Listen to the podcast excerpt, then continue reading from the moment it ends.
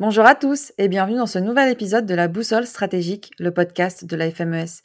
Nous nous intéressons aujourd'hui aux Balkans et pour ce podcast, j'ai le plaisir de recevoir monsieur Marc Nebosha Vukadinovic. Bonjour.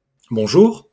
Docteur de l'IEP de Paris, vous êtes chargé d'enseignement à Sciences Po Paris, campus de Dijon, et chercheur associé à l'IRM CMRP, Université de Bordeaux. Vos travaux de recherche portent sur les transformations en Europe du Sud-Est depuis la chute du mur de Berlin en 1989, les rapports Est-Ouest et l'élargissement de l'Union européenne. Et s'agissant de l'élargissement de l'Union européenne, justement, plusieurs pays des Balkans occidentaux se sont portés candidats. Où en sommes-nous aujourd'hui? Alors, les pays des Balkans occidentaux, euh, déjà, il faut euh, bien définir euh, quels sont ces, pays. Et puis, que veut dire aussi ce terme de Balkans occidentaux? Alors, le terme lui-même de Balkans occidentaux est apparu dans les années 90, et c'est un terme qui a été inventé par l'Union européenne pour désigner les pays de l'ex-Yougoslavie sans la Slovénie et plus l'Albanie. Et ce terme-là été inventé quelque part de toute pièce, puisque le terme de Balkan existe euh, historiquement, il était employé par les, euh, les, géographes depuis le 19e siècle, mais le terme de Balkans occidentaux, lui, est plus difficile à, à définir. En réalité, ce terme-là a permis de bien cibler les pays euh, qui avaient à l'époque l'intention de se lancer dans un processus de relation avec l'Union européenne et ce processus euh, a suivi euh, les phases euh, historiquement depuis le début des années 2000. D'abord la signature d'accords de, stabilisation et d'association, puis l'obtention du statut de candidat Ensuite, début des négociations pour l'Union européenne. Alors au début, la Croatie, par exemple, faisait partie de ces Balkans occidentaux. Aujourd'hui, les Balkans occidentaux, ce sont les pays suivants, la Serbie, le Kosovo, le Monténégro, la Bosnie-Herzégovine, et la Macédoine du Nord et l'Albanie. Alors, dans ces pays-là, on a des euh, rapports avec l'Union européenne qui sont variés puisque certains pays sont plus avancés dans le processus de négociation avec l'Union européenne et d'autres pays euh, se retrouvent euh, dans une situation plus enfin retardée quelque part puisque les négociations traînent. Alors les pays qui sont le plus avancés dans le processus de négociation avec l'Union européenne, c'est la Serbie et le Monténégro. Pour ces pays-là, un certain nombre de chapitres de l'acquis communautaire ont été euh, ouverts. Euh, et puis euh, les négociations se heurtent également aux réformes en cours, puisque tous les ans, l'Union européenne publie l'état d'avancement des réformes en cours en lien avec ce processus d'adhésion. Ce sont les, fameux rapports de progrès de l'Union européenne. Alors, deux autres pays euh, se retrouvent en, deuxième position, c'est euh, l'Albanie et la Macédoine du Nord. Là, il faut tenir compte également des blocages qui ont eu lieu ces dernières années pour le, le rapprochement de ces pays-là avec l'Union européenne. Tout d'abord, blocage de la Grèce à cause du nom même de la Macédoine, puisque ce pays-là s'est appelé ancienne république yougoslave de Macédoine pendant de nombreuses euh, années, et un compromis a été trouvé pour que ce pays puisse euh, prendre le nom de Macédoine du Nord. Et officiellement, donc, euh, on a aujourd'hui un pays qui s'appelle Macédoine du Nord. Alors, au-delà de la querelle concernant le, nom même du pays, il y a eu également un blocage à cause de la Bulgarie, qui a euh, entravé le processus de rapprochement avec l'Union européenne, c'est-à-dire le processus de début des négociations avec l'Union européenne, en raison de l'héritage même euh, de la langue de ce pays. Enfin, il y a d'autres dimensions, mais en tous les cas, il y a eu un blocage de la Bulgarie qui a été levé. Et donc maintenant, euh, la, Macédoine du, Nord et l'Albanie aussi ont donc se retrouvent dans, dans une situation qui peut s'accélérer concernant le processus de négociation européenne. Et puis il y a le Kosovo et la Bosnie-Herzégovine qui sont en dernière euh, position et en réalité ce sont les pays où il y a le plus de problèmes puisque la Bosnie-Herzégovine est un pays lui-même divisé en deux entités avec une république serbe de Bosnie-Herzégovine et une fédération de Bosnie-Herzégovine. Et cette fédération de Bosnie-Herzégovine est elle-même divisée. D'un point de vue administratif, euh, on a des cantons, mais il y a euh, des territoires qui sont peuplés par des Croates et d'autres par des Bosniens. Alors le terme aussi de, de Bosnien, Bochniak, euh, aussi est à expliquer puisque les musulmans de Bosnie-Herzégovine avaient la possibilité dans l'ex-Yougoslavie de se déclarer nationalité musulmane. Et à la fin des années 90, le terme de, musulman qui s'écrivait avec un grand M pour définir la nationalité, à la différence de la religion avec un petit m, eh bien, ce terme-là a été remplacé par le terme de bochniak. Mais on trouve des traductions comme euh, bosnien et bosniaque. Alors pour ces deux pays, la Bosnie-Herzégovine, donc qui est un pays divisé euh, en raison des accords de Dayton qui, euh, quelque part, mettent en place euh, un cadre institutionnel assez complexe avec euh, un pays où il y a une présidence collégiale, mais il y a beaucoup de ministères également. Donc, d'un point de vue institutionnel, une grande, très grande complexité. La question se pose effectivement du processus d'adhésion à l'Union européenne et des réformes à mettre en, en œuvre dans un pays où il peut y avoir des, des blocages de différentes natures, étant donné le cadre institutionnel du pays. Et puis, on a le Kosovo qui également pose problème puisque ce pays est reconnu internationalement par un certain nombre de pays, mais n'est pas reconnu par euh, d'autres pays. Et au sein même de l'Union européenne, il y a des pays de l'Union européenne qui n'ont pas reconnu euh, le, Kosovo. Donc on a ce problème de, reconnaissance internationale. Et deuxièmement,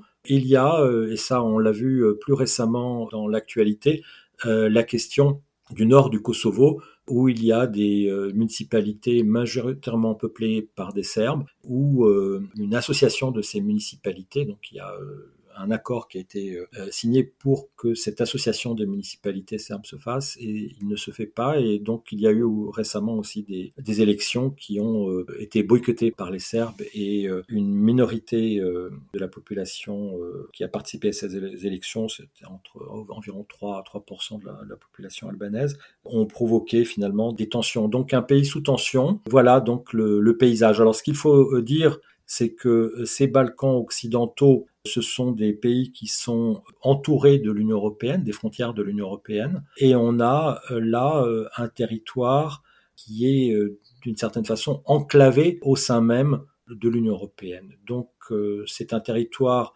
qui est en processus d'adhésion à l'Union européenne, mais qui reste toujours sensible à cause des tensions qui peuvent émerger. Je vous remercie. Par leur géographie et leur histoire, les pays de la région sont soumis à l'influence des puissances extérieures. Qui sont-elles et que pouvez-vous nous dire là-dessus? Alors, l'élargissement de l'Union européenne doit être observé également sous euh, euh, l'angle des politiques mises en œuvre par l'Union européenne pour cette partie du continent européen.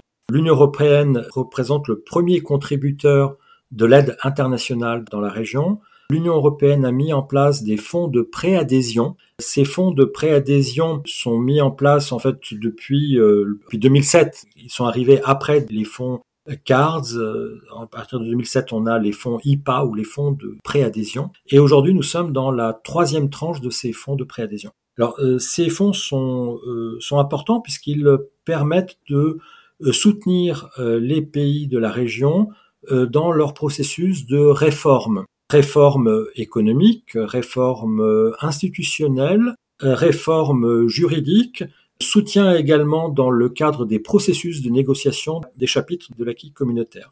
Et puis, l'Union européenne a mis en place également un plan économique euh, important pour la période 2021-2027 à hauteur de 9 milliards d'euros. Donc, les pays des Balkans occidentaux représente euh, une priorité pour l'Union européenne et donc des moyens financiers sont mis en œuvre pour soutenir donc le processus d'accession de, ces pays à l'Union européenne. Et euh, ce que l'on remarque, c'est que euh, malgré l'ensemble des efforts qui sont faits, malgré la mise en place également de macro-régions qui permettent de, tisser des liens très forts entre des pays déjà membres de l'Union européenne et les pays des Balkans occidentaux, alors, les macro-régions, il y en a deux. Il s'agit de la macro-région adriatique euh, ionienne, stratégie de la euh, région adriatique euh, ionienne, et puis également la stratégie du Danube. Donc, malgré l'ensemble des initiatives qui existent, le processus d'adhésion met du temps en comparaison avec ce que l'on a vu avec les autres pays d'Europe de l'Est qui ont euh, intégré euh, l'Union européenne en, en, bloc en 2004. Ici, le processus est beaucoup plus long, beaucoup plus complexe.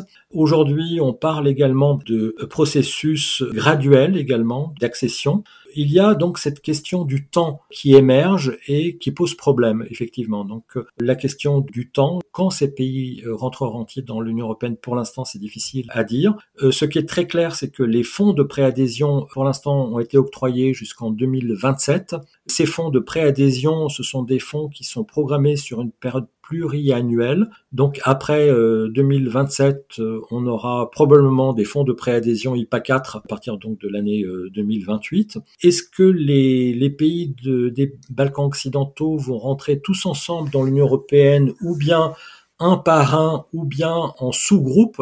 C'est difficile à dire aussi aujourd'hui.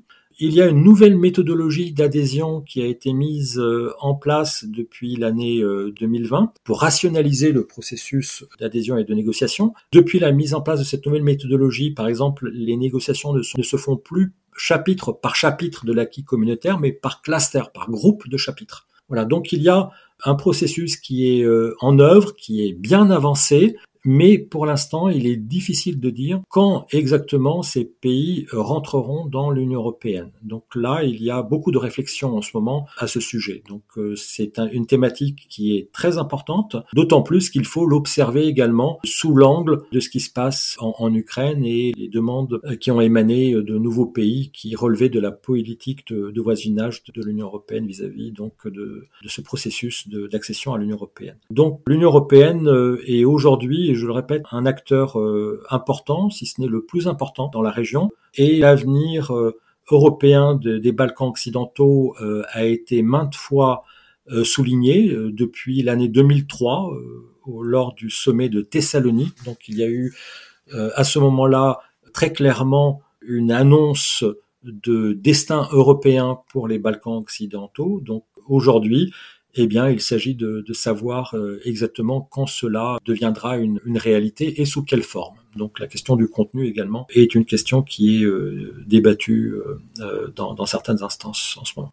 Alors, par la position géographique des pays, cette région que l'on appelle Balkans occidentaux, déjà, il faut bien comprendre qu'il y a des influences liées à l'héritage et cet héritage, il s'inscrit dans l'histoire des empires. Tout d'abord, il y a l'Empire ottoman qui a fait une percée après la bataille du, Kosovo en 1389 dans cette partie du, continent euh, européen. Et donc, il y a cet héritage ottoman qu'il faut prendre en compte aujourd'hui avec la position géostratégique de la Turquie qui n'est plus celle d'il y a 15 euh, ans ou 20 ans. Donc, un acteur important sur la scène non seulement régionale mais internationale. Ensuite, il y a l'héritage euh, historique de l'Empire austro-hongrois. Et donc euh, là aussi, on a euh, des influences qui sont liées à l'héritage. Alors au-delà de ces influences historiques, si vous voulez, on a des influences de nouvelle nature qui sont apparues ces dernières années et qui ont tendance à se renforcer. Alors premièrement, l'influence de la Russie, qui est très nette en Serbie et en République serbe de Bosnie-Herzégovine. Cette influence, il faut aussi la regarder euh, sous l'angle des relations non seulement euh, diplomatiques mais aussi euh, économiques et énergétiques, puisqu'il y a là aussi des rapports qui font que la Serbie, par exemple, a une dépendance également vis-à-vis de la Russie d'un point de vue énergétique. Ensuite, on l'a vu avec la, la guerre en Ukraine, cette influence s'est très très nettement manifestée donc en, Serbie et en République serbe de, de Bosnie-Herzégovine. Concernant les autres influences, euh, l'influence de la Chine, qui elle s'inscrit dans une vision plus large de la Chine par rapport au continent européen. Pour rappel, la Chine a pris possession du port de Pirée, elle a une vision donc euh, sur cette partie de la Méditerranée, et donc là on a euh, une présence également économique qui est qui est importante avec des investissements chinois dans le domaine des infrastructures dans le domaine également de l'énergie, puisqu'il y a eu euh, des, rachats de sites euh, sidérurgiques, de sites euh, également miniers. Tout l'ensemble du territoire des Balkans occidentaux est concerné,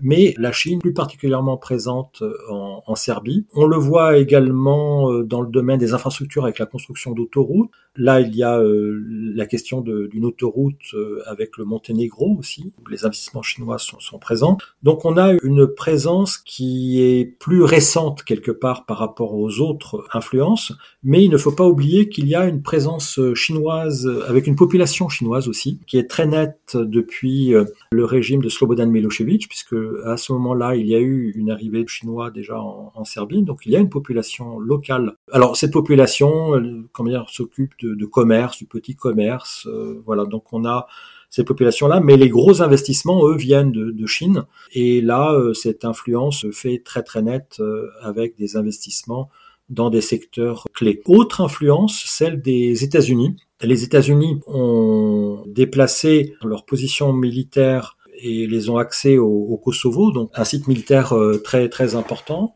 Les États-Unis, en réalité, se sont peu intéressés au départ des conflits yougoslaves à cette partie du continent européen. C'est-à-dire que les conflits euh, des années 90 ont commencé en 1991 et les États-Unis ont commencé vraiment à être présents sur la scène des acteurs internationaux de ce conflit en 94. Et donc il y a eu cette, cette, période un peu floue entre 91 et 94 où euh, la gestion des conflits était euh, un problème principalement européen. Et puis en 94, lorsque les, les États-Unis sont, sont arrivés, ils ont repris les plans européens et les accords de Dayton dont je vous ai parlé reprennent les, les accords préexistants, enfin certains éléments des accords préexistants, et les accords de Dayton ont également été appelés la Pax Americana, donc la, paix américaine. Donc il y a eu euh, cette présence euh, depuis les accords de Dayton qui n'a cessé d'augmenter. Alors on a aussi l'influence des États-Unis en Albanie et, et, au Kosovo, c'était donc des, euh, des populations albanaises. Les États-Unis, quand on regarde les documents américains, on s'aperçoit que les États-Unis emploient très peu euh, le terme de Balkans occidentaux. Ça, vraiment, ça saute aux yeux.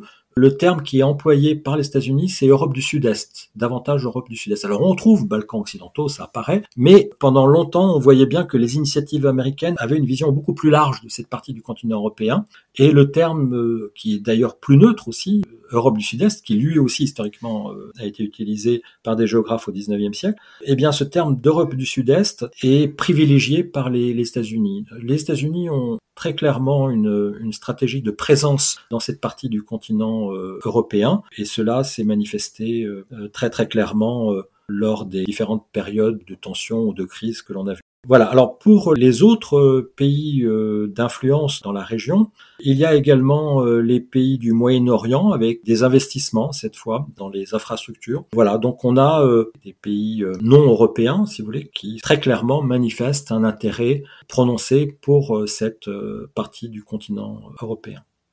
Merci pour ces éclairages. On a beaucoup parlé de poudrière des Balkans ces dernières années. Est-ce que ce terme est encore d'actualité et quels sont les points sensibles dans la région? Alors le terme de poudrière des Balkans a été utilisé euh, à de nombreuses reprises et on l'a vu euh, avec les guerres des années 90. Lorsqu'on parle de poudrière ici, il faut observer cette poudrière potentielle euh, sous l'angle des effets dominos. La montée des, des nationalismes que l'on a vu durant les années 90 ont bien permis de, de, de voir qu'un nationalisme permet de renforcer le nationalisme de l'autre. Donc on a effectivement une région qui est euh, très sensible. On le voit avec euh, les tensions qui sont apparues au, au Kosovo. Euh, récemment, il y a eu beaucoup de choses dans les médias à ce, à ce sujet. La question albanaise euh, concerne le Kosovo, elle concerne également la Macédoine du Nord. Et la question serbe concerne euh, la Serbie, concerne le Kosovo et concerne aussi euh, la République serbe de Bosnie-Herzégovine. Si on étend un peu plus loin et on observe ce qui se passe dans, dans ces pays, eh bien, on s'aperçoit d'une chose. La question des frontières qui a été en fait à la base euh, du processus de désintégration de l'ex-Yougoslavie. Pour rappel, euh, l'éclatement ou la désintégration de l'ex-Yougoslavie euh, s'est faite avec cette question des frontières qui a émergé, c'est-à-dire des frontières intérieures d'un pays sont devenues euh, pratiquement du jour au lendemain des frontières extérieures. Et la question qui s'est posée et qui a été posée également à la commission d'arbitrage Badinter à l'époque, commission, je rappelle, qui avait été formée à l'initiative de la CE, aujourd'hui l'Union européenne, eh bien, la première question qui avait été posée à cette commission, c'est comment des frontières intérieures d'un pays peuvent-elles devenir des frontières euh, extérieures? Alors ces frontières, qui maintenant sont extérieures, sont des frontières qui ont été dessinées euh, par euh, les communistes pendant la Seconde Guerre mondiale, communistes réunis autour de, Tito. Et aujourd'hui, c'est resté comme ça, c'est-à-dire que ces frontières-là, on n'y a pas touché. La question des frontières, si elle se repose peut ouvrir la voie effectivement à des tensions, euh, voire des conflits. Euh, mais euh, aujourd'hui, il n'y a pas, comment dire, de risque immédiat, en tous les cas, de conflits qu'on pourrait l'imaginer. Donc, pour l'instant, on a plus affaire à des tensions. Ces tensions, elles sont localisées pour l'instant au Kosovo. on l'a vu historiquement, il y a eu des tensions également en Macédoine du Nord. Donc là aussi, un pays qu'il faut observer euh, d'une façon très précise et bien regarder ce qui se passe dans ce pays. Et puis, euh, il y a également des tensions potentielles en Bosnie-Herzégovine. Des tensions, cela euh, ne veut pas dire conflit, ce ne veut pas dire conflit armé. Mais en tous les cas, il y a là une zone continent européen qui reste extrêmement sensible. Alors, il faut savoir aussi que les pays de la région euh, malgré euh, cette sensibilité dont, je parle, ont quand même euh, beaucoup de choses en commun. Il y a beaucoup d'initiatives aussi pour le rapprochement de ces pays entre eux. Donc là, j'aimerais vous dire des choses qui, vont plutôt vers un éclaircissement, hein, pas trop noircir ces Balkans occidentaux. il y a une coopération régionale qui est très active. cette coopération régionale elle prend différentes formes. Elle d'abord économique. Euh, L'Union européenne avait soutenu il y a de nombreuses années maintenant la création d'une zone de libre-échange euh, dans les Balkans occidentaux. Il s'agit de la zone de libre-échange CEFTA. Il y a les projets de macro-région euh, adriatique-ionienne et, et stratégie du Danube qui permet également de développer la coopération régionale. Il y a également une coopération régionale euh, pour la jeunesse avec euh, euh, un bureau ouvert à, Tirana. Il s'agit de RYCO, RICO. donc c'est un, office régional pour la coopération de la jeunesse, hein, en anglais, RICO, Youth. on a une coopération euh, également à travers les fonds européens, puisqu'il y a des, fonds européens qui sont distribués pour renforcer la coopération euh, régionale transfrontalière. Donc il y a beaucoup d'initiatives. Faire la liste de l'ensemble des initiatives existantes pour renforcer la coopération régionale euh, serait très longue. Hein, donc il y a énormément d'initiatives. Ce qui veut dire qu'il y a quand même un dialogue entre les pays de la région euh, l'Union européenne a tout fait pour euh, renforcer euh, cette coopération régionale. Dans un premier temps, avant d'envisager une adhésion à l'Union européenne, c'était même une conditionnalité, il s'agissait pour les pays de la région de montrer leur capacité à avoir des rapports de bon voisinage. Donc on a ces deux dynamiques quelque part qui sont en œuvre. D'un côté, une dynamique qui vise à renforcer la coopération régionale et qui va dans le sens de l'intégration à l'Union européenne, et de l'autre côté, euh, une dynamique de tension potentielle, de tension avec des crises, euh, et, euh, et, là de déstabilisation potentielle. Donc on a ces deux dynamiques qui sont toujours en œuvre, et ces deux dynamiques sont contradictoires. Donc aujourd'hui, la grande question qui se pose, c'est de savoir parmi ces deux dynamiques, quelle est la dynamique qui, qui va finalement prendre le dessus. Euh, alors, ce qui est très certain, c'est que l'Union européenne représente quelque part euh, un levier pour résoudre des problèmes, pour mener ces pays, en tous les cas, vers un ancrage encore plus fort euh, européen. Et, et, ce destin européen, en tous les cas, a été clairement affiché par les instances européennes et les États membres.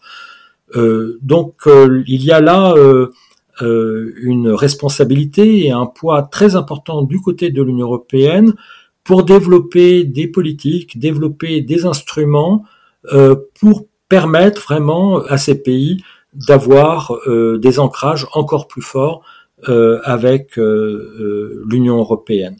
les problèmes qui, qui apparaissent et qui vont plutôt dans, la dans les dynamiques de déstabilisation euh, sont euh, à l'inverse des, euh, des, des, dynamiques qui éloignent ces pays de, de, de l'Union européenne. Et on revient toujours à cette question de, de l'ancrage européen qui, qui est absolument nécessaire.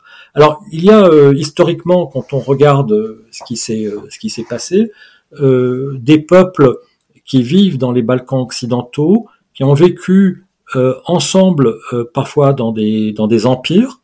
Alors, il y a eu pendant euh, ces périodes d'empire des conflits, des guerres, voilà, mais il y a eu également des bonnes ententes, de bonnes ententes entre des, des peuples variés, de confessions, de religions différentes, au sein de même empire. Et puis, pendant la période communiste, là encore une fois, il y a eu une période où euh, les, euh, les, problèmes que l'on a vus dans les années 90 euh, n'existaient pas, même si on peut chercher les racines des problèmes des années 90, des conflits des années 90, dans, dans les décennies précédentes, donc également dans la période communiste.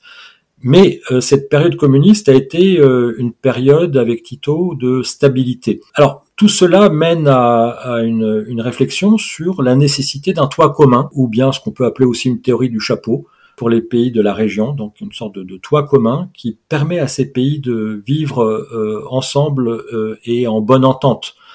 Euh, et aujourd'hui, l'Union européenne représente très clairement ce toit commun ou ce chapeau commun qui permet finalement à, ces pays d'avoir un ancrage commun, quelque chose qui va au-dessus finalement des intérêts de, simplement locaux. Donc ce toit commun euh, est une perspective et euh, c'est très important de, de, bien y réfléchir et euh, de voir comment le, le processus d'adhésion, de, quels sont tous les instruments à mettre en œuvre. Hein. Alors là, il y a beaucoup de choses qui, qui, qui, peuvent être faites, déjà par l'augmentation également des fonds de préadhésion, l'augmentation des instruments financiers pour aider les pays de la, de la région, euh, alors, d'un point de vue économique, d'ailleurs, ces pays s'en sortent quand même assez bien, euh, puisque l'ensemble des, euh, indicateurs économiques montrent des taux de croissance